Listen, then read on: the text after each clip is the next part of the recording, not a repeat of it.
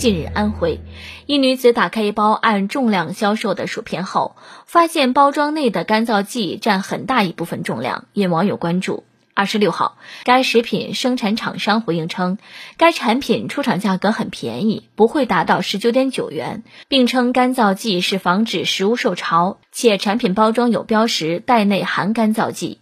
同时表示，袋内的干燥剂为第三方采购，该食品生产厂家所在县城均使用同一标号干燥剂。最后，该食品生产厂商表示，目前已就此情况探讨解决方案。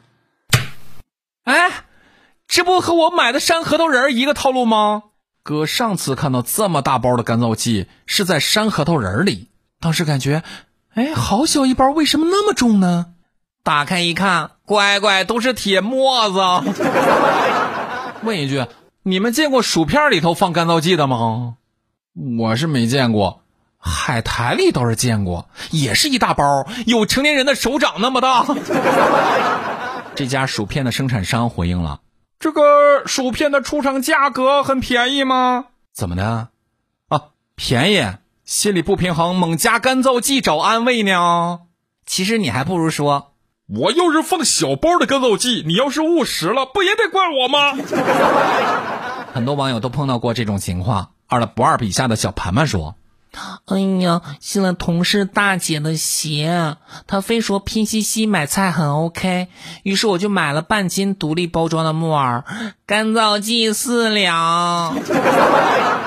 呃，三二一 YGR 喜欢你说，哎呀，之前那种包装的买棉花糖啊，里面却是廉价的果冻增重，一整个大无语啊！而且还被外包装图案遮起来，买回来真的是一个大大的大无语啊！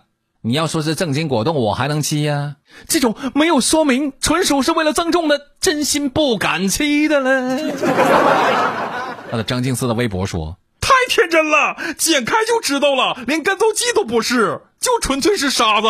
我也买了，剪开是沙子，全额退款。”哥了解了一下，目前具体使用多少分量的干燥剂没有相关规定，不过咱们在购买食品的时候可以注意一下。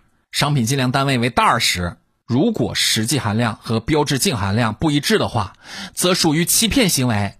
商品计量单位为斤的时候，散装称重因为实物的重量。如果这个时候干燥剂变成了配重剂，也属于欺骗行为。